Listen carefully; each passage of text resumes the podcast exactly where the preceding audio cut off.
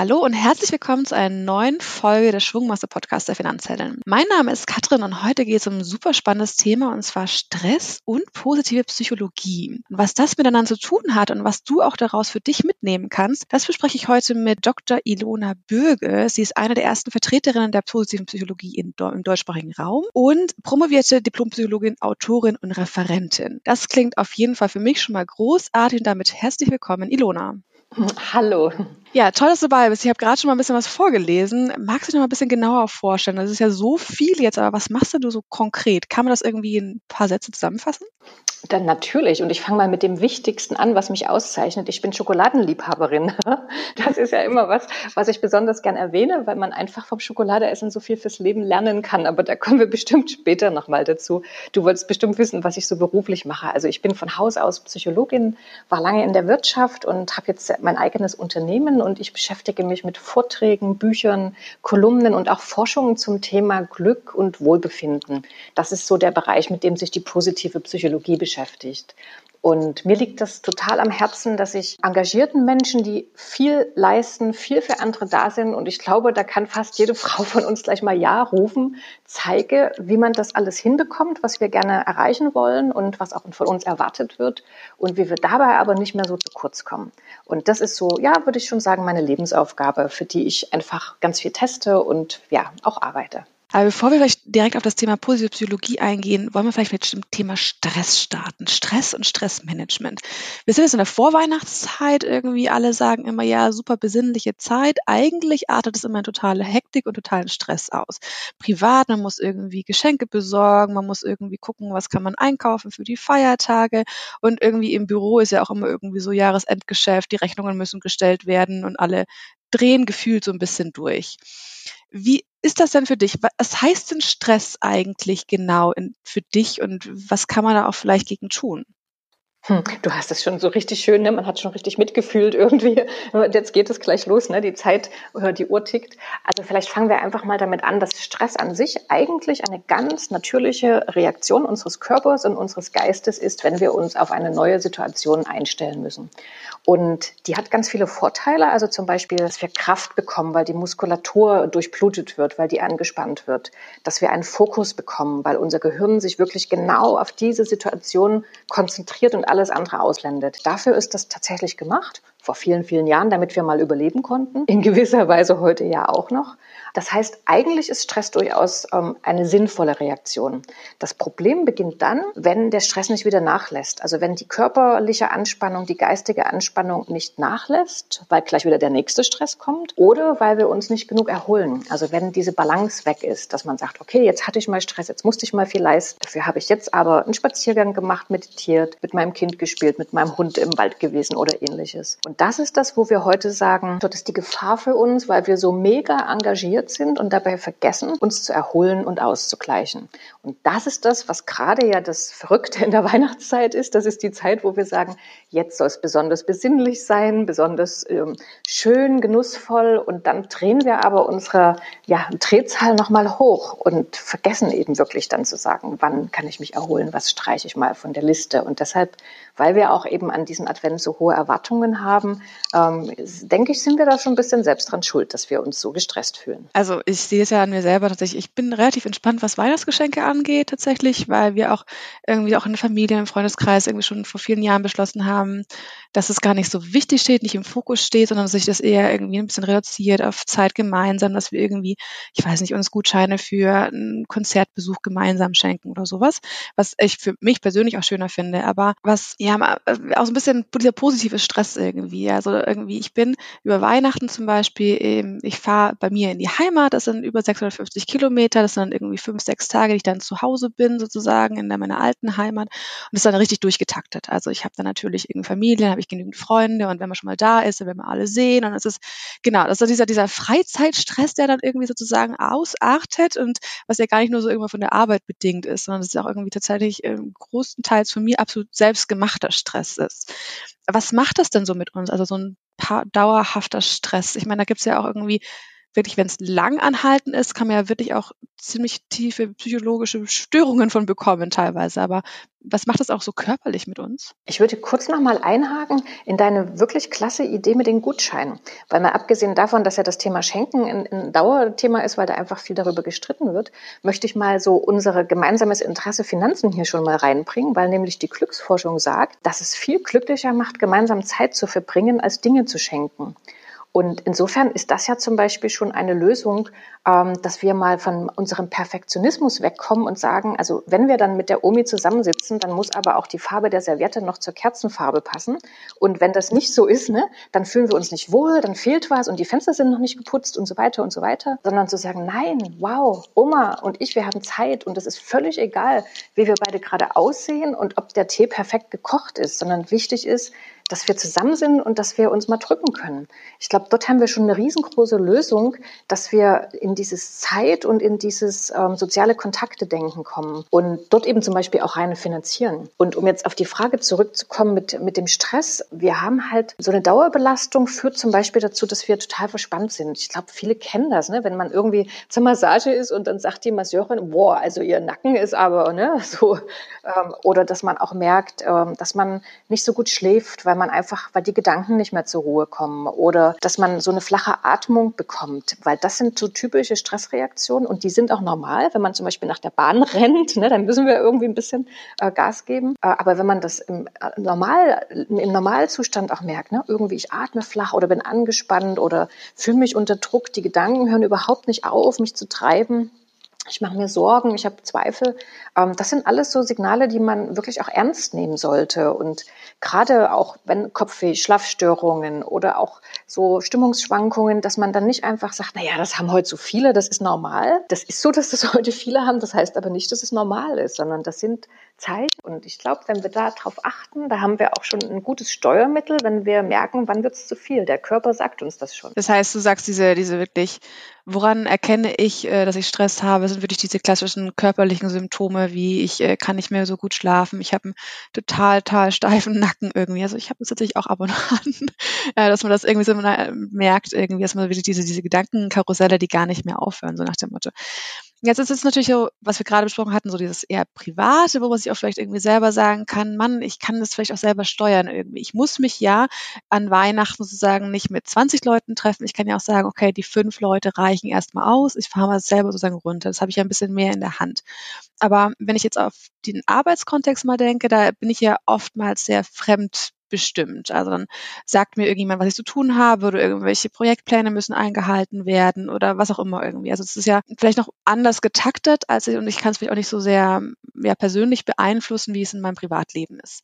Was kann ich denn da machen oder was kann vielleicht auch der Arbeitgeber machen, dass sozusagen dieses Stresslevel für alle Mitarbeiter und Mitarbeiterinnen nicht so permanent erhöht ist? Meine Erfahrung ist, ich bin ja sehr viel in Unternehmen, weil ich da eben genau zu solchen Themen auch spreche, dass inzwischen sehr, sehr viele ähm, Arbeitgeber wollen, dass Menschen sich bei der Arbeit wohlfühlen, weil sie einfach wissen, dann haben wir länger was voneinander, dann sind die Ergebnisse auch besser. Ob das jetzt Seminare sind, wo man über Zeitmanagement mal sich informieren kann oder ob das einfach auch ein Gesundheitstag ist oder ähnliches. Also da erlebe ich, da hat sich sehr viel verändert zum Positiven in den letzten Jahren. Ähm, ich glaube, und das, da sehe ich auch meine, meine Aufgabe da drin, den einzelnen Menschen zu erinnern, sowas zu nutzen und für sich auch ein Konzept zu haben oder überhaupt erstmal dieses Bewusstsein, hey, ich bin wichtig und ich bin diejenige, die sich um sich kümmern muss. Weil wir eben häufig sagen, ja, also wenn mein Chef mich besser motivieren würde oder wenn der Kunde jetzt rechtzeitig zurückgerufen hätte oder wenn meine Mutter mich nicht immer kritisieren würde, wie ich aussehe oder keine Ahnung. Wir hängen unser Wohlbefinden und damit eben auch das Thema Stress häufig an externe Faktoren. Und damit sind wir natürlich fremdbestimmt. Und das ist gefährlich, ähm, weil es wird immer irgendetwas geben, was uns nicht gefällt oder wo sich etwas entwickelt, wie wir das nicht gedacht hätten oder wo sich Menschen anders verhalten, als wir uns das wünschen. Und wenn wir immer unser Wohlbefinden daran koppeln, wird das einfach häufig passieren, dass es uns abhanden kommt.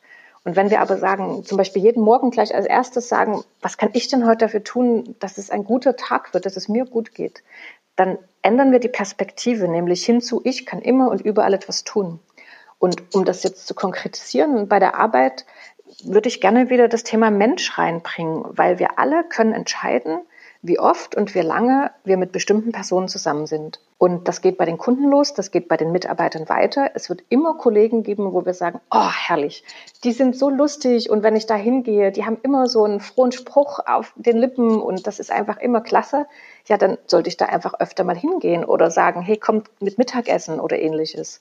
Und es wird Kollegen geben, mit denen sind die Gespräche schwieriger oder die sind vielleicht mir nicht so sympathisch, dann kann ich das, was ich dort zu besprechen habe, auf das Nötige reduzieren. Also dort geht es zum Beispiel los, dass wir durchaus Spielraum haben. Und ich würde auch gerne sagen, wir haben immer Spielraum und sei es zu gehen. Ähm, Im Coaching gibt es so, ein, so einen schönen Satz, den kennt ihr vielleicht auch, deshalb wiederhole ich den nochmal, weil der so klasse ist. Ähm, eine Situation kann man akzeptieren, verändern oder verlassen. Und ich finde, wenn man sich das klar macht, vor allem in stressigen Zeiten, dann geht es einem sofort besser, weil man sieht, ey, ich habe ja Möglichkeiten. Also absolut, ich äh, gebe dir da total recht irgendwie. Das ist schon, ja, was ich das wirklich klar zu machen, man hat immer einen Ausweg, man hat immer eine Möglichkeit irgendwie. Und ich denke mir auch irgendwie öfters so, du bist ja auch nicht alleine irgendwie. Und es gibt natürlich auch Phasen, wo vielleicht irgendwie alle irgendwie echt so viel zu tun haben. Aber dafür gibt es ja auch Führungskräfte, dass man irgendwie sagen kann, okay, nee, es ist jetzt irgendwie vielleicht auch irgendwie eine, eine Grenze erreicht, ich kann nicht mehr oder ich brauche Unterstützung oder wir müssen uns nochmal gemeinsam hinsetzen und gemeinsam priorisieren, welche Aufgaben sind denn jetzt wirklich wichtig. Und sich das regelmäßig nochmal bewusst zu machen und zu sagen, auch das Gespräch zu suchen, ähm, ist, glaube ich, da essentiell wichtig. Auch was du sagst, irgendwie, mit was umgibt man sich? Umgibt man sich immer nur mit Personen, Personen, die einen selber stressen oder mit Personen, die einen irgendwie auch runterbringen. Und das ist ja sowohl im privaten als auch in dem Arbeitskontext. Ja, und ich finde, das ist, da würde ich gerne auch nochmal betonen, was du sagst, wie wichtig das ist, dass wir auch auf unsere Führungskräfte zugehen oder auch auf unsere Nachbarn oder Eltern oder wen auch immer. Weil wir gerade, glaube ich, bei uns Frauen, wir haben so eine Tendenz zu wünschen, die anderen würden schon ahnen, was wir brauchen. Weil wir oft versuchen, uns so in andere reinzuversetzen und überlegen, was könnte dem gut tun oder ne, wie könnte ich dem eine Freude bereiten? Äh, denken wir, die anderen müssten das doch auch machen. Das kann sein, dass sie das machen, aber oft ist es nicht so. Und vor allem, die anderen sind nicht wir. Die können nicht erahnen, was wir brauchen oder auch vor allem, was uns zu viel wird. Und ich möchte gerne dafür plädieren, dass wir eben auch äh, den Führungskräften oder den Menschen, mit denen wir zusammenarbeiten, viel schneller auch ein Feedback geben. Nicht erst, wenn ich überlastet bin und nicht mehr kann, sondern zwischendrin schon. Ähm, bin ich auf dem richtigen Weg? Stimmt mein Timing? Ähm, ist es das, was, was ich machen soll, damit wir gar nicht auch erst was Falsches liefern und dann vielleicht unter Zeitdruck kommen? Und eine Führungskraft kann nicht wissen, wenn irgendwas zu viel ist oder nicht zu uns passt, wenn wir das nicht sagen. Ja, da sind wir wieder beim Thema Verantwortung. Was wir auch immer sagen, beim Thema Finanzen hast du auch die Verantwortung. Es geht eben in allen Bereichen des Lebens. Es ist dein Leben, du bist dafür verantwortlich und du musst dafür Maßnahmen treffen, dass es dir gut geht. Und diese Verantwortung abzugeben, irgendwie ist halt vielleicht bequemer und einfacher, aber nicht immer unbedingt das Zielführende. Das ähm, muss ich mir auch regelmäßig selber nochmal sagen. Ja, und ich glaube, das ist auch etwas, das hört nie auf. Das dürfen wir uns immer wieder sagen und das wird nie ein Ende geben. Und ich möchte gerne auch hier nochmal ergänzen, da, da gehört aber keine Schuld dazu, weil wir haben so ganz schnell auch so dieses, ja, ja, ich bin schuld, wenn irgendwas nicht klappt. Ne? Oder wenn ich meine Aufgaben nicht schaffe, weil, äh, keine Ahnung, ich arbeite zu langsam und so weiter und so fort, dass man wirklich sagen kann, nee, also man, solange man tut, was irgendwie in seiner eigenen Macht steht, irgendwie ist es, glaube ich, das Richtige und wenn man sich anstrengt, aber es muss halt irgendwie in einem Rahmen sich bewegen. Ja, und eben, äh, dass man nach Möglichkeiten sucht und dass man nach Alternativen sucht, das ist diese Selbstverantwortung, die du gerade ja so schön beschrieben hast. Ne? Und wenn man das umsetzt, dann ist das ist das Wichtigste getan. Und wenn das dann aber nicht klappt, dann heißt das nicht, dass, es, dass ich schuldig bin und eben nicht gut genug oder nicht ähm, fit genug oder klug genug. Ähm, ich finde, das muss man immer ganz sehr trennen. Nur, dass ich Einfluss habe, das hat nichts damit zu tun, dass ich dann schuld bin, wenn irgendwas nicht ist oder ist, wie es eben vielleicht nicht sein soll.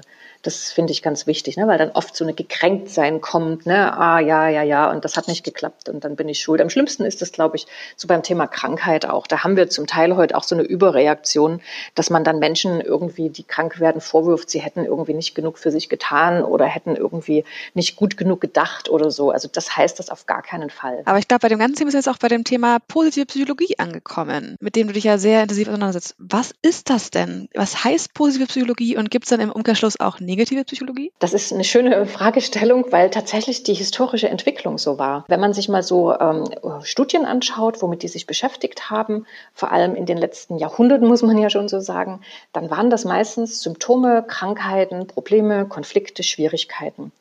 Und in den 80er Jahren des äh, letzten Jahrhunderts, kann man sagen, also 1980 ungefähr, hat sich eine kleine Gruppe von Amerikanern um Martin Seligmann zusammengetan und hat gesagt, Moment, die Verhältnismäßigkeit stimmt doch gar nicht, weil die meisten Menschen, so wie wir, wir jetzt hier plaudern und alle, die uns zuhören werden, die meisten sind weitgehend gesund und wollen einfach ein gutes Leben, ein erfülltes Leben, ein glückliches Leben führen. Und äh, deshalb hat man angefangen zu schauen, ja, was ist denn das eigentlich? Wann sind wir denn glücklich? Was heißt Gesundheit und eben nicht, was heißt Krankheit? Oder auch, was heißt Leistungsfähigkeit? Wie können wir die erhalten? Wie können wir die fördern? Äh, wann sind Menschen wirklich zufrieden mit ihrem Leben? Und so ist ähm, eine neue Forschungsrichtung entstanden. Und das ist das, was mir auch so gut gefällt, dass man nicht nur so Erfahrungen sammelt, das haben, das haben wir ja schon von äh, vergangenen Zeiten, dass man sagt, ja, tendenziell, ähm, wenn ich das tue, äh, fühle ich mich so, sondern es ist eben tatsächlich jetzt auch eine Forschung dahinter. Eine Glücksforschung kann man dazu auch sagen. Und ähm, was mir besonders an der positiven Psychologie gefällt, ist, dass sie immer in Lösungen denkt, absolut immer. Und das finde ich so toll, dass wir da uns im Alltag auch immer daran erinnern können, zu sagen, okay, so heißt das Problem und dass wir dann aufhören, uns mit dem Problem zu beschäftigen und lieber die Kraft und die Zeit und auch das Geld in die Frage stecken, was für Lösungen gibt es denn zu dem Problem? Ich meine, man kennt es ja, ich glaube, jeder von sich selbst irgendwie, ne, dass man gerne irgendwann dazu neigt, irgendwie das, was irgendwie negativ ist, irgendwie dann regt man sich darüber auf, dann erzählt man das weiter, irgendwie sozusagen in diesen negativen Gefühlen zu wälzen irgendwie und dass man sich wirklich sagt, nee, weg damit irgendwie, ja, ist irgendwas, irgendwas doof gelaufen, hat sich irgendwas geärgert, wie auch immer. Äh, was ist wirklich die Sachen, die wirklich positiv sind und sich auch wirklich dieses Schöne zu irgendwie zu begrenzen und zu sagen, okay, nein, das stärke ich mir auch irgendwie. Wenn man irgendwie sagt, irgendjemand, man fokussiert sich viel mehr auf seine eigenen Stärken und baut die aus, als immer nur irgendwie an den eigenen Schwächen rumzumäkeln irgendwie. Das ist ja auch etwas, was irgendwie ja vom Kopf her einfach wirklich viel mit einem macht irgendwie, wenn man sich mit positiven Dingen umgibt, wenn man sich irgendwie auch positiv mit Sachen selber beschäftigt, irgendwie versucht, Dinge positiv zu sehen, dann wird man ja auch automatisch so ein bisschen glücklicher. So habe ich zumindest das Gefühl. Das geht ja noch weiter, dass wir uns ja auch alle mit Gefühlen anstecken, sowohl positiv als auch negativ. Da braucht man ja wirklich nur mal an, an eine Familienfeier oder irgendwie an ein Teammeeting zu denken. Äh, wenn da einer schlecht drauf ist, beeinflusst das die anderen. Und deshalb ist es auch so schön, dass man auch sagen kann, wenn ich das für mich mache, tue ich das gleichzeitig auch für die anderen. Und vielleicht kann ich an der Stelle auch schon mal sagen, dass unser Gehirn so ein paar Tendenzen hat, die dem so dagegen ähm, steuern. Also zum Beispiel konzentriert sich das Gehirn automatisch mehr auf Probleme. Und ähm, das hat also auch was damit zu tun, wie wir, wie wir Menschen Menschen geworden sind. Wir hätten nie überlebt, wenn wir nicht überall die Gefahren gesehen hätten. Ne? Da wären wir einfach aufgefressen worden und dann wären wir nicht mehr da gewesen. Und deshalb hat unser Gehirn einfach gelernt, immer so ein bisschen zu gucken, oh, wo könnte was schiefgehen, wo könnte es gefährlich werden. Und das hat das heute auch noch und das ist auch gut, denn äh, wenn zum Beispiel jetzt, äh, wenn der Winter kommt, ne, und dann kommen ja manchmal so Schneelawinen von den Dächern, das musst du sehen und ein Stück gleich schnell zur Seite gehen. Dafür ist das Gehirn gut, dass das da auch so ganz schnell reagieren kann, wenn irgendwo was ist, wo, wo wir uns schützen müssen. Das hat sich aber so ein bisschen verselbstständigt und da könnt ihr euch ja alle mal selber beobachten, wenn ihr dann irgendwie zum Mittagessen oder Abendessen geht, vielleicht mit Freunden, Kollegen der Familie. Worüber redet ihr? In der Regel reden wir über Negatives. Also man erwähnt vielleicht gerade noch mal, keine Ahnung, dass man heute äh, irgendwie eine gute Nachricht bekommen hat, aber dann geht es sofort hin, ja, und das Gesetz hat sich geändert und der Chef hatte wieder keine Zeit und da stand jemand auf meinem Parkplatz und ähm, ich passe nicht mehr in die Hose rein und man ist irgendwie immerzu dann mit negativen Themen befasst, die anderen auch. Wenn wir die Zeitung aufmachen, kriegen wir das auch wieder. Wir kriegen die Eilmeldung aufs Handy, wo nur negative Sachen drinstehen. Und so entsteht so, ein, so, eine, so eine diffuse Negativität, die uns auch schon irgendwie so zu einem Unwohlsein führt, obwohl wir in einer Welt leben, die so gut und sicher und schön ist wie niemals zuvor. Und deshalb ist es so wichtig, so gegenzusteuern selber, ne? dass man da eingreift mit dem Denken. Und wie kann man gegensteuern? Hast du so ein konkretes Beispiel oder Tipps, was wir jetzt alle so machen können, vielleicht sowohl im privaten als auch im Arbeitskontext? Ja, absolut. Da gibt es auch so eine ganz kleine Faustformel, die ist so ähm, 3 zu 1. Da sagt die Glücksforschung tendenziell, dass man auf einmal was Negatives erleben oder denken, drei positive Dinge zum Ausgleich braucht. Und da könnte man jetzt denken, oh Gott, jetzt muss ich aber irgendwie jetzt hier immer noch positive Sachen suchen. Das ist aber ganz einfach, weil wir haben so viel Positives. Das übersieht das Gehirn nur, weil es das einfach gewöhnt ist. Und ich sage mal jetzt so ein Beispiel, ich bin ja sehr viel auf Reisen Und äh, wenn ich jetzt ein Taxi bestellt habe, um zum Flieger zu kommen für 7 Uhr und das Taxi ist nicht da, dann habe ich natürlich als erstes mal so einen Schrecken, ne? oh Gott, oh Gott, ich komme zu spät und dann verpasse ich den Flieger und dann komme ich nicht zu meiner Arbeit und dann werde ich nie wieder gebucht und dann werde ich irgendwie arm und ne, das, das Gehirn macht ja dann die schlimmsten Szenarien, da ist ja noch gar nichts passiert, da können wir uns schon aufregen ohne Ende und Sorgen machen. Und das Erste ist immer, dass man das merkt. Also, dass man merkt, ups, jetzt geht hier gerade aber mein Gehirn mit mir völlig durch. Ist ja gar, noch gar nichts passiert und ich mache mir schon die verrücktesten Gedanken. Und das wäre sozusagen die Eins. Und jetzt geht es darum, einfach kurz umzuschalten und drei kleine positive Dinge zu sehen, die einfach da sind. Also zum Beispiel, wow, heute scheint die Sonne, das ist ja herrlich. Eigentlich war schlechtes Wetter angedacht, aber das ist ja echt schön, da geht einem doch das Herz auf. Das wäre eins. Ne? Zwei wäre vielleicht, okay, ich habe ja schon meinen Lieblingsrock an und dann muss ich mich gar nicht mehr umziehen, wenn es knapp wird, irgendwie dann bei dem Kongress. Und das dritte wäre dann vielleicht so ein Gedanke wie, ach, ich freue mich schon auf die Teilnehmer, ich kenne die schon vom letzten Jahr, das sind total angenehme Menschen, das wird einfach klasse. Und ähm, das ist ja was, das ist in einer halben Minute erledigt, diese drei positiven Dinge einfach nur zu sehen und zu wert, wertzuschätzen. Und dann komme ich wieder runter und dann kommt ja in der Regel auch das Taxi und dann bin ich entspannt und dann geht es entspannt weiter. Wenn ich mich da so hochgeschaukelt habe, übertrage ich das ja. Ne? Wenn jetzt der Taxifahrer kommt, dann bin ich wahrscheinlich total unfreundlich und blaffe den vielleicht an, oh, ist ja schön, dass Sie mal da sind oder so. Und dann blafft er zurück und dann fahren wir wie die Henker zum Flughafen und dann sind wir noch gestresster. Und, und so schaukeln sich oft ganz harmlose Situationen einfach hoch, weil man die nicht sofort so ein bisschen durch einen Perspektivwechsel wieder entschärft. Ne?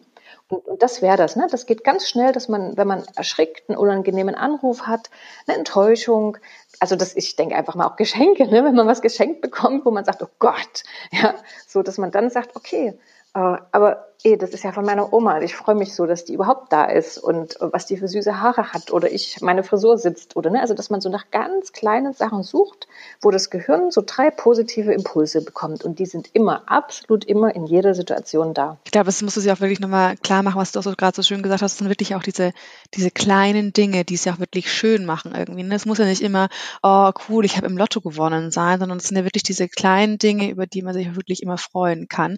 Ich glaube, das Wichtige, was du gerade meinst, ist irgendwie dieses, ich muss es mir selber bewusst machen, dass ich gerade da vielleicht in diese Spirale hier nach unten reinkomme, so ungefähr. Ne? Also, und ich glaube, das ist natürlich schon mal eine erste Herausforderung, vor allem wenn man es noch nie davor irgendwie gemacht hat, dieses sagen, okay, gut, ich erkenne das jetzt und ich kann auch in der Situation reagieren. Kann man das irgendwie üben? Gibt es da irgendwie Möglichkeiten zu? Ich denke, wir reden ja heute sehr viel so von Achtsamkeit und ich finde, das ist ein tolles Thema, wo man sich klar machen kann, dort geht es los, also dass ich einfach achtsam mit meinen Gedanken und meinen Gefühlen bin und einfach nur wahrnehme, wie wohl fühle ich mich gerade. Das würde ich überhaupt empfehlen, dass man sich mehrfach am Tag einfach die Frage stellt, wie wohl fühle ich mich gerade, weil unser Wohlbefinden immer signalisiert, ob alles super ist und in Ordnung oder ob irgendwas nicht stimmt, damit wir auch relativ schnell eingreifen können wenn ich merke, oh, irgendwie ich bin unruhig oder ich bin irgendwie müde, dass ich dann überlegen kann, was würde mir denn jetzt gut tun, was ich machen kann weil wir immer was machen kann und das geht damit können das geht damit los, dass wir ein Glas Wasser trinken, ja, oder das Fenster aufmachen oder ein Stück Schokolade essen natürlich. Äh, mit dieser kleinen Frage und dieser mit dieser Achtsamkeit geht das einfach los, weil dann merken wir, ah, ich denke doch nach, seit einer Viertelstunde schon über dieses komische Telefonat nach, obwohl das schon längst vorbei ist und obwohl das gar keine Bedeutung mehr hat. So können wir das immer wieder erstmal üben, das wahrzunehmen und dann auch zu sagen, okay, jetzt habe ich genug darüber nachgedacht, jetzt sage ich einfach mal Stopp und mach was anderes. Also sich abzulenken oder an drei schöne Dinge zu denken oder auch einfach ein schönes Bild anzuschauen. Wir leben ja nun mal in so einer Bilderzeit, wo man ständig Bilder macht. Das ist aber auch ein Vorteil, weil wir können dann eben auch schnell mal ein schönes Bild anschauen und dann kann das Gehirn sofort wieder Stress abbauen. Muss man sich, glaube ich, wirklich auch ein bisschen an die eigene Nase denken. Also wenn ich an letzte Woche denke, hatte ich schon so zwei Situationen, wo ich irgendwie mir selber in so ein Gedankenkarussell reinbekommen bin, wo ich irgendwie den ganzen Abend drüber aufgeregt habe und so halb Selbstgespräch mit mir geführt habe, irgendwie, wo man sich denkt, nee, eigentlich totaler Blödsinn irgendwie. Das, das bringt niemanden weiter und mich macht es irgendwie nur noch wütender irgendwie und ähm, es ist kein ja keine Lösung in sich, wie du auch vorhin so schön meintest, irgendwie äh, Psychologie orientiert sich an Lösungen und das war einfach nur selber gefühlt reinsteigern. Deswegen, ähm, ja, ich glaube, dieses Lösungen-Sachen ist irgendwie äh, schön. Und was ich auch gelesen hatte in der Vorbereitung, ist, dass es ja viel darum geht, also was steht wirklich im Fokus für uns, was treibt uns an? Und äh, sich wirklich darüber auch nochmal Gedanken zu machen irgendwie. Also warum stehe ich morgen auf und äh, was, was möchte ich irgendwie erreichen am Tag, ist, glaube ich, auch insgesamt, also jetzt unabhängig von, ich äh, bin nur negativ gelaunt irgendwie, ja wirklich so, so wichtig, weil ich meine, wir haben noch so viele Jahre hoffentlich immer vor uns irgendwie und es ist ja auch viel schöner aufzustehen, wenn man darauf Lust hat und sich freut auf den Tag und auf seine Aufgaben, die man so hat und ich glaube, das sich einmal wirklich bewusst zu machen und da auch irgendwie, da gibt es ja verschiedenste Ansätze, die ich ja so ein bisschen nur ganz grob anrecherchiert habe, wie man sich selber irgendwie so ein bisschen analysieren kann. Und was macht einem wirklich Spaß, wo liegen die eigenen Stärken, wo könnte man hingehen, wie kann man die ausbauen? Und welche Möglichkeiten gibt es in meinem privaten, meinem Arbeitsumfeld etc. Echt richtig spannend. Und das schützt auch wieder dann vor Stress, also vor dem, was wir so negativen Stress nennen, ähm, weil dieser Gedanke, äh, was bereitet mir hier Freude? Oder vor allem auch solche Sinnfragen, wofür ist das gut, was ich hier tue, was haben andere Menschen davon, dass ich genau diesen Job mache, der ist sofort äh, ein Umwandler von, von Belastung, weil man dann einfach sagen kann, oh, wow, ich bin Verkäuferin in einem Kinderspielladen und es ist so wunderschön zu sehen, wie viel Freude ich Kindern machen kann oder dass sie etwas lernen können durch das, was, was wir hier anbieten. Also wenn man sich das mal fragt, dann bekommt das eine völlig neue Dimension und vor allem, wenn wir so auch etwas für andere Menschen tun können, dann ist das etwas, was unserem Gehirn sehr gefällt und ich habe da auch mal ein bisschen drüber nachgedacht. Es gibt ja kaum einen Beruf, der nicht etwas für andere Menschen tut. Ja, also Busfahrer, also können wir ja hingucken, wo wir wollen. Buchhändler, Krankenschwester, ne, so, das ist ja ähm, überall tun Menschen etwas dafür, dass es Menschen gut geht. Und wenn man sich das klar macht, dann ist das eine gute Antwort auf eine Sinnfrage und das wiederum steigert unser Wohlbefinden bei der Arbeit. Jetzt haben wir ja relativ viel darüber gesprochen, wie es im Prinzip im Privaten ausschaut. Also was kann ich so persönlich machen? Aber du berätst ja auch ganz viele Unternehmen zu dem ganzen Thema Psy positive Psycholo Psychologie. Ähm, schwieriges Wort, manchmal ein bisschen schwierig auszusprechen. Wie schaut das denn aus? Also wie berätst du denn Unternehmen genau bei diesem Themenfeld? Ich bin häufig auf Veranstaltungen, die zum Beispiel ähm, für Personalversammlungen sind oder Gesundheitstage, wo das darum geht, dass man mal so ein bisschen aus, aus seiner Fachwelt rauskommt, äh, hin in die Verbindung zu, zu dem Menschsein im Unternehmen und was kann jeder selbst für sein Wohlbefinden, für seine Gesundheit tun. Und da schauen wir eben auch, wie man sich unabhängig davon machen kann, was im Augenblick im Unternehmen, in diesem Markt, in diesem Land passiert. Weil es gibt in jeder Branche, in jedem Markt Veränderungen, die uns mehr oder weniger gefallen und die wir einfach nicht beeinflussen können. Also ich und du, wir können die Gesetzgebung im, im medizinischen Bereich nicht beeinflussen, wenn wir ne, da vielleicht arbeiten würden. Und die hat aber eine Auswirkung auf unseren Alltag. Und häufig ist das so, dass wir dort hängen bleiben und uns darüber Gedanken machen, Sorgen machen, warum ist das so, warum jetzt, das ist aber nicht richtig und ich sehe das anders. Dabei können wir daran überhaupt nichts ändern. Und die Frage ist doch viel eher, wie kann ich in den Umständen, die ich habe, das Beste für mich und für das Unternehmen draus machen? Und dort geht immer wieder die Arbeit hin, dass man in diesen Perspektivwechsel kommt, auch immer in diese Machbarkeitsanalyse.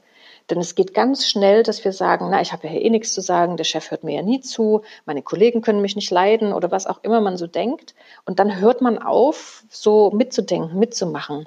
Und das schadet einem ja nur selbst. Also das ist, ich glaube, das gibt es nicht wirklich, dass jemand so Dienst nach Vorschrift macht und dabei total glücklich ist.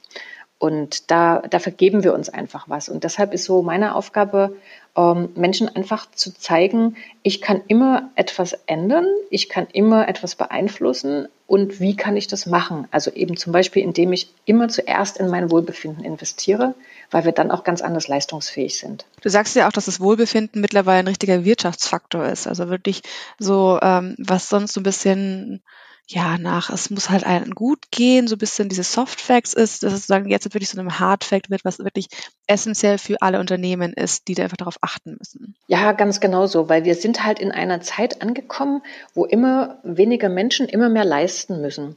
Und äh, gerade wenn man doch ein paar Jahre dann schon Berufserfahrung hat, und auch ein paar Jahre sehr, sehr engagiert ist und sich sehr einbringt, ist so die Gefahr, dass man so an seinem Limit ist. Also, dass man sich viel anstrengt, äh, Überstunden macht, den Yogakurs streicht, ähm, es allen recht machen will, was da so alles so für Mechanismen sind.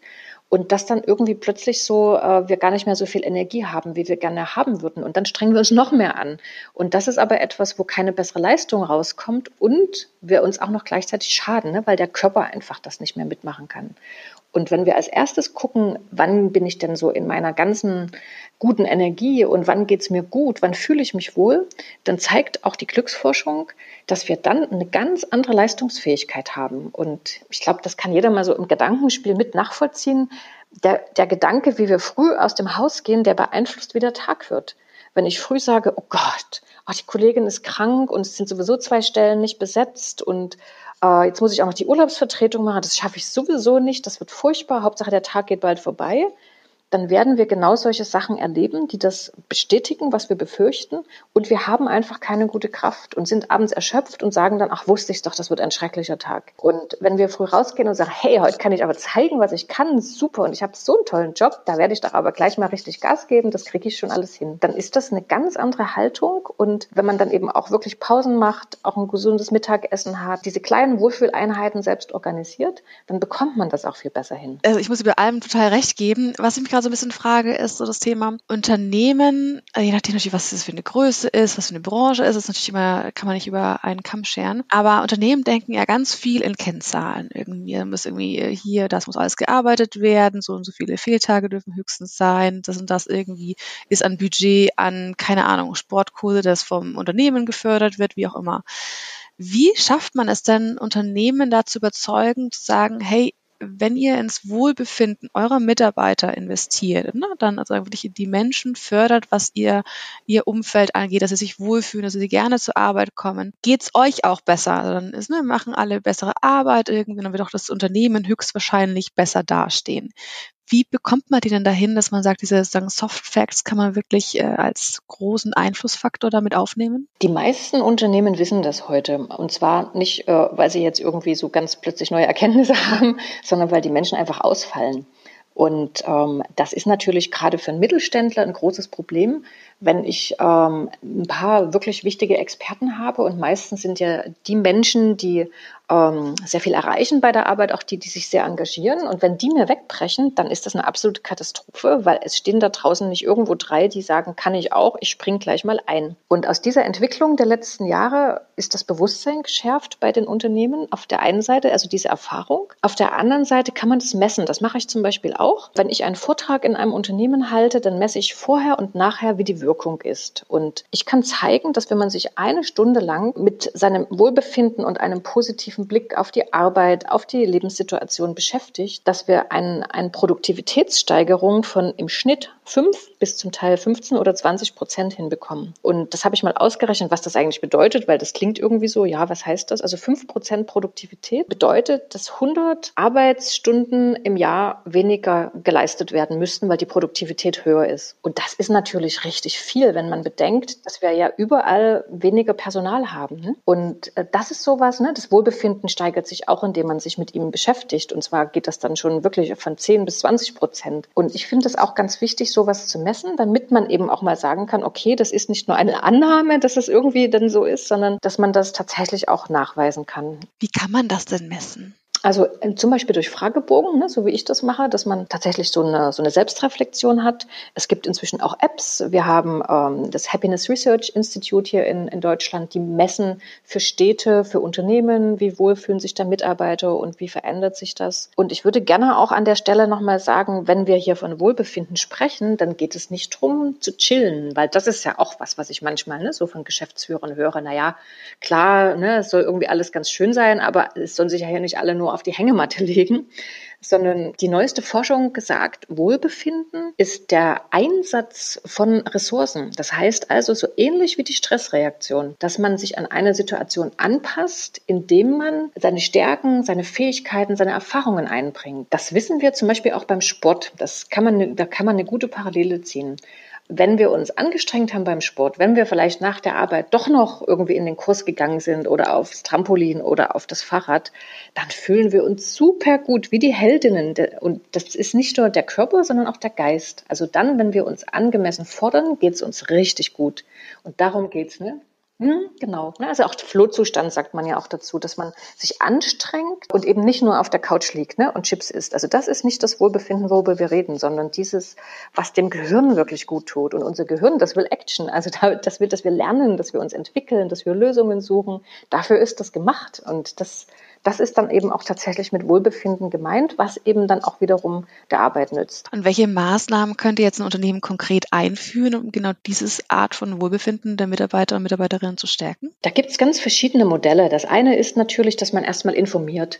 Und das ist ja auch das, was ich mache, dass ich wirklich den Menschen, die mich einladen, zeige, was geht. Ja, weil viele das einfach noch gar nicht so wissen oder nicht darüber nachgedacht haben, weil sie so denken, naja, bei der Arbeit, da muss ich einfach nur funktionieren. Und dort erstmal zu zeigen, was machen denn meine Gedanken mit mir und wie verändert sich meine Leistung, wenn es mir gut geht. Das ist so ein, so ein erster Punkt, dass man diese Informationen an viele Menschen bringt. Ein zweiter ist natürlich, dass man auch Gelegenheiten gibt wie Workshops, äh, wo man sich dann austauschen kann, wo man gute Erfahrungen teilen kann. Es gibt inzwischen auch äh, Ausbildungsmöglichkeiten, dass man so Glücksbeauftragte im Unternehmen hat, die so ein bisschen wie Arbeitsschutzbeauftragte sozusagen dafür sorgen, dass sich Menschen gut um sich kümmern und dass eben auch so ein, so ein positives Führen durchgesetzt wird. Also da gibt es heute wirklich ganz viele Ansätze, wo man für sich einfach schauen darf, was passt denn jetzt in unser Haus, was, was bereitet uns Freude, was geht auch in der Unternehmensgröße. Da ist tatsächlich in den letzten Jahren richtig viel Gutes passiert. Auf jeden Fall spannend. Also vor allem, ich kann mir auch vorstellen, dass es vor allem so bei irgendwie so alteingesessenen Unternehmen so ein bisschen irgendwie schwieriger sein kann, zu sagen, hey, ich habe jetzt irgendwie einen Glücksbeauftragten. Wie ist denn so da deine, deine irgendwie, ja, Meinungen dazu? Das, das ist ja so seit ein paar Jahren schon so auch ein bisschen so eine Welle. Und ich glaube, ähm, das ist ja auch erstmal so ein Wachrütteln, dass wir alle darüber nachdenken. Ne? Und natürlich äh, wird es auch Unternehmen geben, wo das äh, aus verschiedensten Gründen noch nicht so sich durchsetzt. Also ich höre das auch von kleineren Unternehmen, wo es zum Beispiel auch überhaupt kein Gesundheitsmanagement gibt, was einfach überhaupt niemanden gibt, der da noch Kraft und Zeit hat, sich drum zu kümmern. Wenn das so ein, so ein kleines Handwerksunternehmen ist mit zehn Leuten, ähm, wo die Assistentin vom Geschäftsführer sowieso schon bis sonst wohin mit Arbeit vollgeschüttet ist und dann soll die noch irgendwas an Rückengymnastik oder Workshop organisieren, dann fällt das oft einfach aus, weil einfach das keiner Zeit dafür hat. Ne? Und das, da denke ich, wird sich in den nächsten Jahren viel tun, weil es gibt einfach tolle Angebote, egal ob von den Unfallkassen, von den Krankenkassen, wo gerade eben Unternehmen, die da ein bisschen Unterstützung brauchen, die auch wirklich bekommen. Und ich habe auch schon erlebt, dass ich so ähm, in, in Business Center kleine Unternehmen zusammenschließen und dann sowas gemeinsam machen, wo auch eben ein toller Erfahrungsaustausch stattfindet. Oder eben regional in einem Stadtteil, dass da verschiedene einfach sagen, hey, kommt, wir haben doch die gleichen Ziele, aber eben vielleicht nicht die Kraft, das alleine zu stemmen. Wenn wir zu dritt oder zu viert mit dem kleinen Unternehmen oder im Geschäft sind, sieht das schon anders aus. Und da sind wir dann schon wieder auch bei diesem menschlichen Aspekt. Und das finde ich so toll, dass man dadurch eben wieder mit neuen Menschen Kontakt hat, vielleicht neue Vorbilder auch findet bei einem Kollegen aus einem ganz anderen Bereich. Also ich sehe da richtig viel Positives noch auf uns zukommen. Ich bin auch echt sehr gespannt, was sich da noch alles so entwickeln wird. Und ich glaube aber, dass es eher essentiell ist, irgendwie in dieser ganzen schnelllebigen Zeit ist einfach mehr als wichtig ist, sich auf das eigene Wohlbefinden zu konzentrieren, zu sagen, okay, gut, irgendwie, wo fühle ich mich wohl, wo kann ich wirklich auch mein Bestes dann leisten, sowohl im privaten als auch irgendwie im beruflichen Kontext. Aber wenn wir jetzt einmal so die, den Bogen schlagen zum Thema Finanzen. Ich meine, positive Psychologie, was ich jetzt alles so erfahren habe, was du so erzählt hast, irgendwie ist ja wirklich, ne, dieses Konzentrieren auf was Positives. Und Finanzen bedeutet ja für die meisten noch richtig viel Stress, sich mit den eigenen Finanzen auseinanderzusetzen, jetzt irgendwie, soll ich da irgendwie noch was machen und soll ich irgendwie noch Geld anlegen und so, ist ja für ganz, ganz viele nachvollziehbarerweise mit Stress verbunden. Und kann man ja aber auch, also so wie ich das jetzt irgendwie verstanden habe, ja wirklich ähm, mit so positiven Aspekten irgendwie, also mit viel auch positivem Denken irgendwie ja vielleicht auch in eine andere Richtung bringen. Wie siehst du das denn so? Ich finde, Geld ist so ein ganz schönes Beispiel ähm, für das Thema Selbstfürsorge, weil wir das eben, wie du das schon beschreibst, gerne verschieben oder in fremde Hände geben, weil naja, ich glaube, da kommt so ein kultureller Hintergrund dazu. Ähm, dieses über Geld spricht man nicht oder auch Geld verdirbt den Charakter. Wenn man da bei sich mal so ein bisschen sucht, da haben wir irgendwo, schnappen wir sowas auf. Das ist gar nicht mal immer die eigene Familie, da wird vielleicht gar nicht drüber gesprochen. Also da ist sowas irgendwie, als ob das eine Krankheit ist, wo wir so gesellschaftlich das Thema so ein bisschen meiden. Ne? Also da haben wir einfach, wenn wir aufwachsen, nicht wirklich viele gute Vorbilder oder hatten das bislang nicht, muss man ja sagen. Das ändert sich ja zum Beispiel mit euch erfreulicherweise auch. Und dann kommt aus meiner Sicht noch dazu, dass das ein Thema ist, wo wir gar nicht so viel Wissen haben und dann eben auch wenig Erfahrung. Und das erzeugt Unsicherheit. Wenn ich jetzt plötzlich eine Entscheidung treffen soll, eben zum Beispiel über ein, ein Investment und ich habe überhaupt keine Ahnung, was eine Aktie ist oder was ein Fonds ist, dann fühle ich mich sofort unwohl, eine Entscheidung zu treffen. Und das ist auch in Ordnung, weil sonst würden wir sicher Fehlentscheidungen treffen ich würde es dann gerne eben auch rumdrehen und sagen, hey, dann lasst uns doch mal mit Freude über Geld nachdenken und uns mit Geld beschäftigen. Und da kann ich auch nur aus eigener Erfahrung sagen, da kann man jederzeit anfangen, egal ob man äh, 17, 21 oder 37 ist und selbst wenn man 65 ist. Das ist einfach nie zu spät. Wichtig ist nur, dass man irgendwann sagt, ich möchte da mehr drüber wissen und sich dann eine Plattform wie bei euch sucht, wo man sagt, hey, das ist einfach toll, so häppchenweise mit persönlichen Vorbildern äh, und so ein bisschen anfängt, einfach sich mal reinzudenken, einzulesen, vielleicht sogar eben auch mit dem Workshop, mit dem Webinar, wo man auch merkt, ich bin nicht alleine, weil ich glaube, man denkt manchmal auch, ich bin nur zu doof, sowas zu verstehen. Das stimmt aber nicht, weil wenn wir uns mit etwas nicht beschäftigen, können wir kein Wissen haben. Und in dem Augenblick, wo wir anfangen, uns damit zu beschäftigen, macht das dann plötzlich auch Spaß. Und bei mir hat das auch ein paar Jahre gedauert. Ich habe da auch oft gesagt, na ja, so ungefähr weiß ich schon und mehr mache ich nicht. Und ich hatte erfreulicherweise einen, einen lieben Freund an meiner Seite, ähm, der immer wieder gesagt hat, schau doch mal dahin und lies doch mal nach, was ist denn eine Versicherung und wie funktioniert die genau und was kann man erwarten und was nicht. Und das war so wirklich, das hat Jahre gedauert, bis ich wirklich mir Zeit genommen habe. Das ist ganz wichtig. Also, dass man das auch nicht so nebenher macht, sondern sagt, hey, ich reserviere mir jetzt mal zwei Stunden am Samstag und höre mir mal zwei Podcasts an. Oder was ich eben auch mache, ich, ich schaue auch, was gibt's denn für Veranstaltungen in der Region. Also das kann ein Börsentag sein. Da wird kostenlos uns ganz, ganz viel Wissen Wissen zur Verfügung gestellt. Und ich mache das zum Beispiel auch so, dass ich da mit Freundinnen hingehe. Das ist einfach super, weil wir sitzen dann beim Mittagessen zusammen und werten aus, was wir gehört haben und was uns interessiert und was nicht. Und dann macht das natürlich doppelt so viel Spaß. Du sprichst mir vor aus der Seele irgendwie. Ohne das Wissen kannst du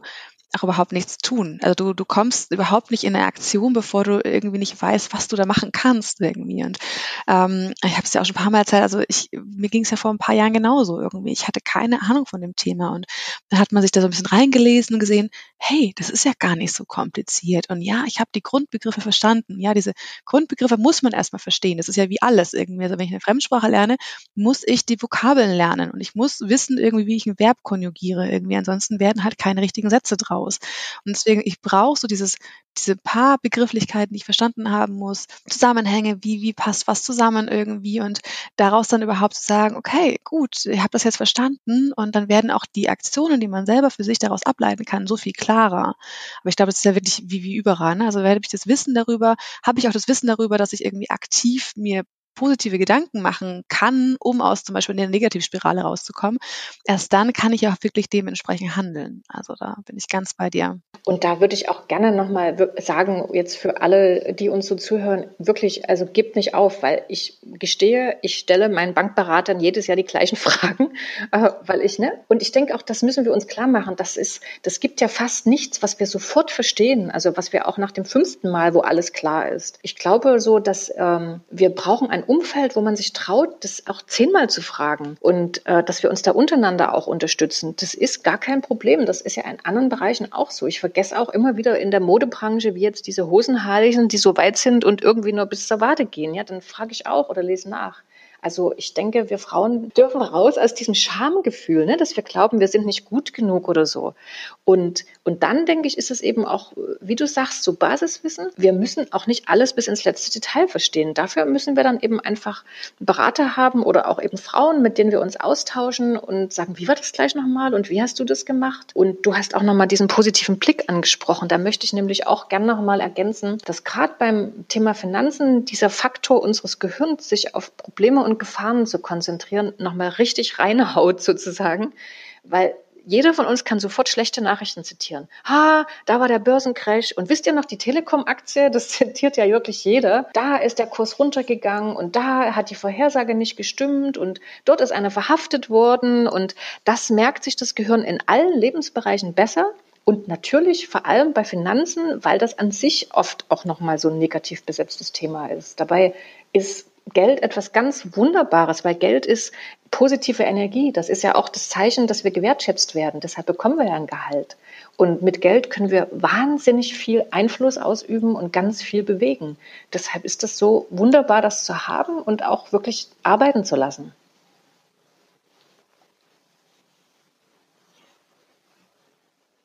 Oh ja, absolut. Also ich habe eine ganz, ganz schöne ähm, Gelderfahrung, die sich so eingeprägt hat. Ich habe nämlich äh, Geld geschenkt bekommen von meiner Uroma. Und damals gab es ja noch Sparbücher, das habe ich auch aufgehoben. Und äh, weil das einfach, was kann man sich irgendwie alles heute gar nicht mehr so vorstellen. Wo meine Uroma wirklich für mich immer so ein bisschen Geld gespart hat, weil ihr Traum war, dass ich mal studieren kann. Und sie kam ja aus einer Zeit, wo Studium eben auch wirklich äh, selbst finanziert werden musste und wo sich das eben nur reiche Familien leisten konnten. Und sie musste halt immer im elterlichen Haus mitarbeiten und konnte eben nichts lernen und studieren. Und sie hat das so toll gefunden, oh, ich kriege gleich wieder Gänsehaut, wenn ich das erzähle, äh, dass sie so gesagt hat, hey, meine Enkelin kann das, ne? die ist irgendwie gut in der Schule und die hat mal so die Chance, so eine tolle Biografie hinzulegen. Und da will ich ihr irgendwie helfen. Und ich glaube, das waren irgendwie 5000 Mark oder so. Und das war ein irre Summe für ein, für ein junges Mädchen. Ne? Und ich habe das auch nicht angerührt, sondern habe äh, das eben einfach gedacht, das ist ein Schatz. Ne? Und gut, damals gab es noch Zinsen, da konnte man das auf dem Sparbuch liegen lassen. Ähm, aber das war so meine erste Erfahrung, dass Geld was Schönes ist und dass man mit Geld was bewegen kann und dass mir auch jemand was zutraut, dass ich was Gutes mit Geld machen kann. Also, oh echt, ich habe richtig Gänsehaut hier. Also das ist, ne, das ist einfach so, ja, Mhm. Und, und da ist so alles drin, was wirklich Geld bedeutet. Und das würde ich auch gerne nochmal sagen investiert Geld auch wirklich in euch, also indem ihr eben auch mal äh, ein, ein, Seminar kauft oder zu einem tollen Seminar oder Workshop geht oder euch vielleicht sogar auch mal einen unabhängigen Berater eine Stunde bucht oder so. Da gibt es ja vielleicht auch Möglichkeiten in, in euren Regionen, was ihr machen könnt. Weil alles, was man in sich selbst investiert, das ist das absolut sicherste Investment, was wir haben. Ne? Weil egal, was um uns passiert, ob wir mal die Arbeit verändern oder irgendwie die familiäre Situation sich verändert, uns selbst haben wir immer. Und das ist so ein Schatz, den wir wirklich auch durch Geld hegen und pflegen können. Und da gehört Kosmetik ganz genauso dazu. Ja, das ist auch eine tolle Gelderfahrung. Irgendwie auch irgendwie ja eine, eine tolle Sache irgendwie von, von der Familie. Ja, das ist richtig schön. Ja, und eben auch indem ich in mich investiere, würde ich den Gedanken nochmal weiterführen. Das macht ja was mit unserer Ausstrahlung und unserem Auftreten. Also jetzt nicht nur äußerlich, sondern auch wenn wir mehr Wissen und mehr Erfahrungen haben. Weil dann bin ich einfach selbstbewusster und die nächste Gehaltsverhandlung kommt garantiert. Oder wenn man vielleicht Freiberufler ist, möchte ich ja gewisse Preise am Markt auch mal durchsetzen und möchte ja einfach auch mich mit dem, was ich an an Einnahmen haben möchte, wohlfühlen. Oder wenn ich zu einem Bankgespräch gehe, trete ich ganz anders auf, wenn ich vorbereitet bin und mir mal drei Fragen überlegt habe, als wenn ich so sage, naja, die werden schon alles machen. Also da, da passiert einfach auch einfach nur dadurch etwas, dass wir uns verändern. Und das ist das Tolle. Ganz Thema Humankapital, irgendwie ist ja wirklich so ein richtig großes Thema. Ich glaube, dazu machen wir auch nochmal komplett gesondert so einen eigenen Podcast, irgendwie, weil es gibt ja so viele Möglichkeiten, irgendwie in sich selbst zu investieren und alles, was ja wirklich so wichtig ist, was du schon meintest, irgendwie nur so äh, nicht nur mein, meine Karrieremöglichkeiten, die ich sozusagen ja verbessern kann, sondern auch irgendwie, wie, wie wohl fühle ich mich, habe ich mir irgendwie, weiß ich nicht, kann ich mir ein tolles Sportstudio leisten, weil ich mich genau da wohlfühle oder genau da den Kurs machen kann, der mir total viel Spaß macht und der natürlich auch für mich, für meine Gesundheit wichtig ist, sozusagen, dass meine Zukunft auch ist.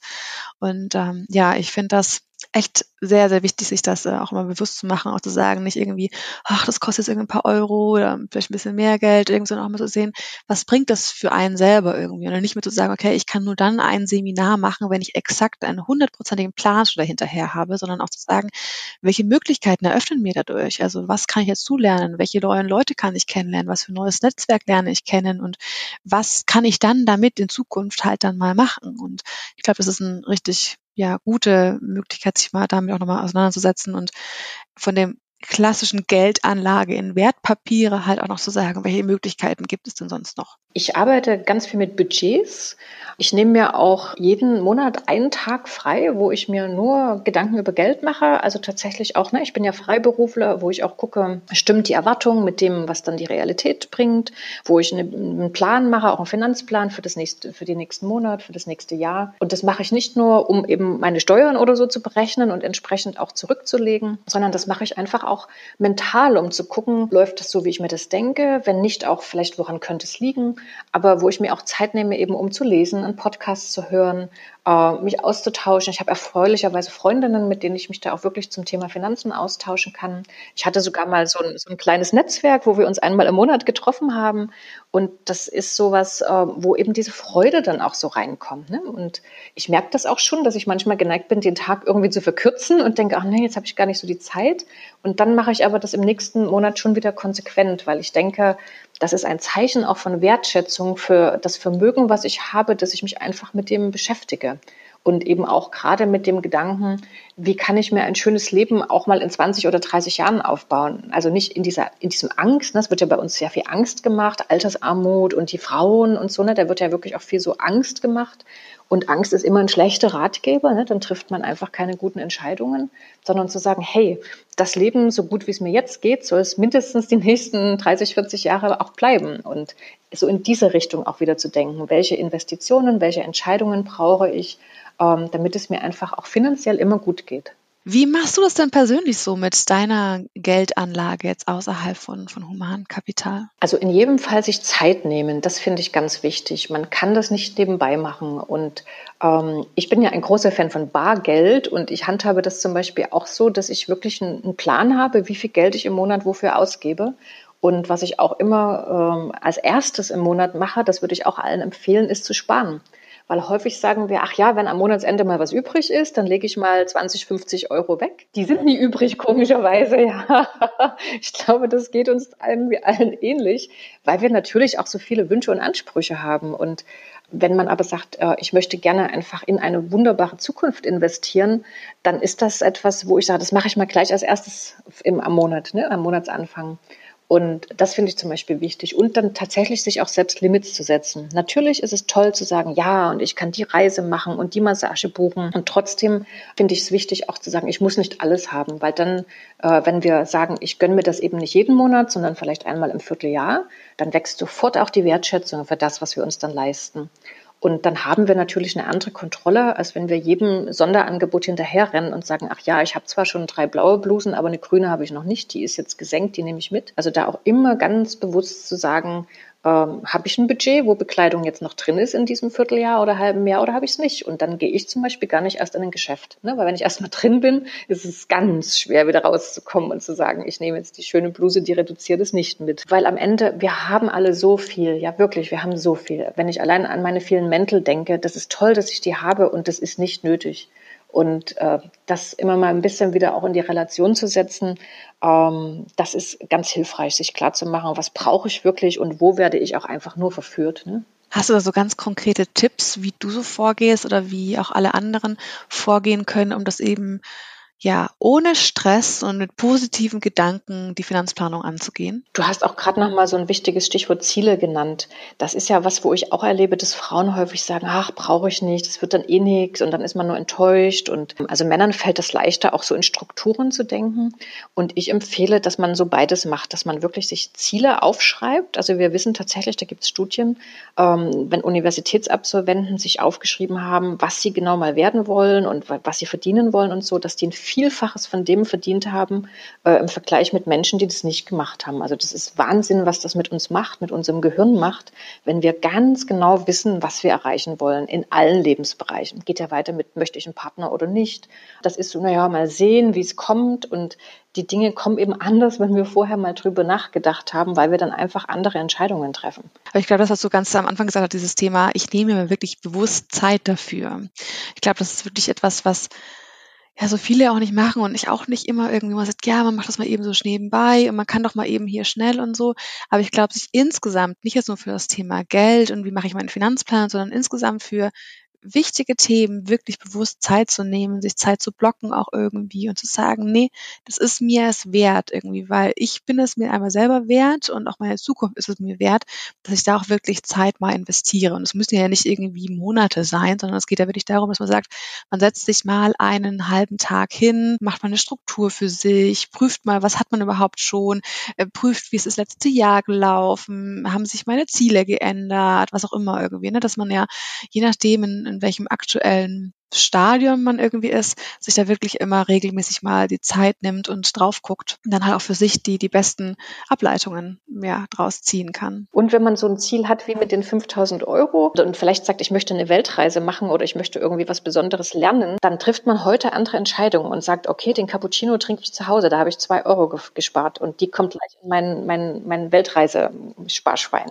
ja, auch bewusster uns äh, darauf hinarbeiten können. Also ist vielleicht jetzt mit dem Partner ein bisschen schwieriger, aber wenn ich mir irgendwie vorstelle oder ich möchte irgendwie im nächsten Jahr, keine Ahnung, 5000 Euro gespart haben, dann kann ich darauf auch hinarbeiten. Wenn ich sage, ich möchte so viel wie möglich sparen, hm, so, dann, dann könnte es halt alles werden oder auch nichts. Und man sozusagen, ja, man hat ja alles gegeben irgendwie. Ne? Also das wirklich äh, so die Ziele ganz, ganz konkret und spezifisch und auch messbar zu machen, halte ich für sehr wichtig. Also ich möchte diese 5000 Euro, diese 1000 Euro in meine Weltreise stecken. Ich möchte sie in meine Altersvorsorge stecken. Ich möchte mir ein neues Auto kaufen. Ich möchte sie in die Bildung meiner Kinder einstecken, was auch immer irgendwie. Also diese, diese konkret verbundenen Sachen irgendwie nicht nur ein Betrag, sondern ähm, weil der ist so, der ist so abstrakt, den kann man irgendwie nicht so richtig greifen. Ja, ich äh, denke, wir haben jetzt echt sehr viel über, über auch Stressmanagement, irgendwie auch diese positive Psychologie, ich muss mir manchmal selber an die eigene Nase fassen, gesprochen. Auf jeden Fall super viel Input. Vielleicht so als letzte Frage. Stress vor Weihnachtszeit. Was sind deine Tipps, um mit möglichst wenig Stress da bis zu Weihnachten durchzukommen? Also ähm, Erwartungen senken, Perfektionismus senken ähm, es ist, es ist nicht wichtig, wie perfekt etwas ist und dass die Weihnachtsfeier genau so abläuft, wie wir sie geplant haben, sondern dass wir mit den Menschen zusammen sind, mit denen wir gerne zusammen sein wollen und dass es uns gut geht. Und das ist auch nicht so wichtig, was wir dann anhaben und dass wir den Rock schon vom letzten Jahr mal getragen haben. Ich glaube, wenn wir einfach ein bisschen Kraft sparen würden durch diese vielen, vielen Dinge, wo wir uns selbst das Leben schwer machen, dann haben wir auch weniger Stress und vor allem zu der Weihnachtszeit eben wirklich auch zuerst gut für sich sorgen, zuerst gucken, wann kann ich eine Pause machen, habe ich genug getrunken, habe ich genug geschlafen und dann in alles andere zu investieren, weil dann fällt uns das leichter, wir sind leistungsfähiger und ganz wichtig, alle anderen haben viel mehr von uns, wenn es uns gut geht, als wenn wir dann so äh, mit leeren Energiebatterien vorm Weihnachtsbaum äh, sitzen und vielleicht einschlafen. Also diese Selbstfürsorge, die ist auch etwas, wo wir anderen ein Geschenk machen. Auch allein die Laune ist ja viel besser, ne? wenn wir nicht immer so alles hinkriegen wollen. Das darf auch einfach mal eine Nummer kleiner sein. Damit herzlichen Dank für deine Zeit, für dein, äh, ja, deine Tipps. Hat mir großes Spaß gemacht ähm, und damit hoffe ich auch, dass du als Zuhörerin ganz viel was mitnehmen können.